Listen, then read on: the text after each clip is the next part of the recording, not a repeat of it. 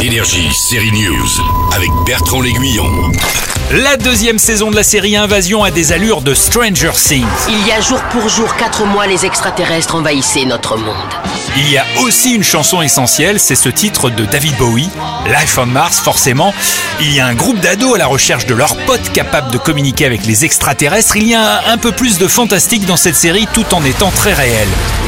Je sais que ça a l'air vraiment dingue. Ça a l'air vraiment dingue. Mais le monde entier est dingue, pas vrai? Et puis, il y a cette scientifique japonaise, elle va parvenir à communiquer avec une entité alien qui ressemble à une méduse géante capable de changer de forme, un peu James Cameron et Abyss, un peu aussi alien, oui. Comme dans la première saison, le casting d'invasion est réussi.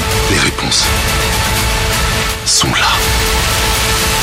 J'ai vu cette saison 2 qui sera mise en ligne le 23 août sur Apple TV et MyCanal.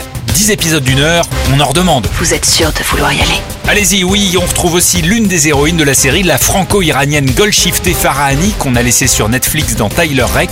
Elle est toujours en mission super maman, prête à tout pour protéger ses deux enfants. Cette musique, ça vous parle Si je vous dis Birmingham, les années 20, Thomas Shelby, forcément Peaky Blinders avec le héros du film Oppenheimer, l'acteur Killian Murphy, l'une des top top séries de ces dernières années se prolonge en documentaire. La véritable histoire des Peaky Blinders sera diffusée dès le 19 août sur Planète Plus Crime. Nous, on se retrouve la semaine prochaine ici ou toujours en podcast sur énergie.fr. Énergie, série News.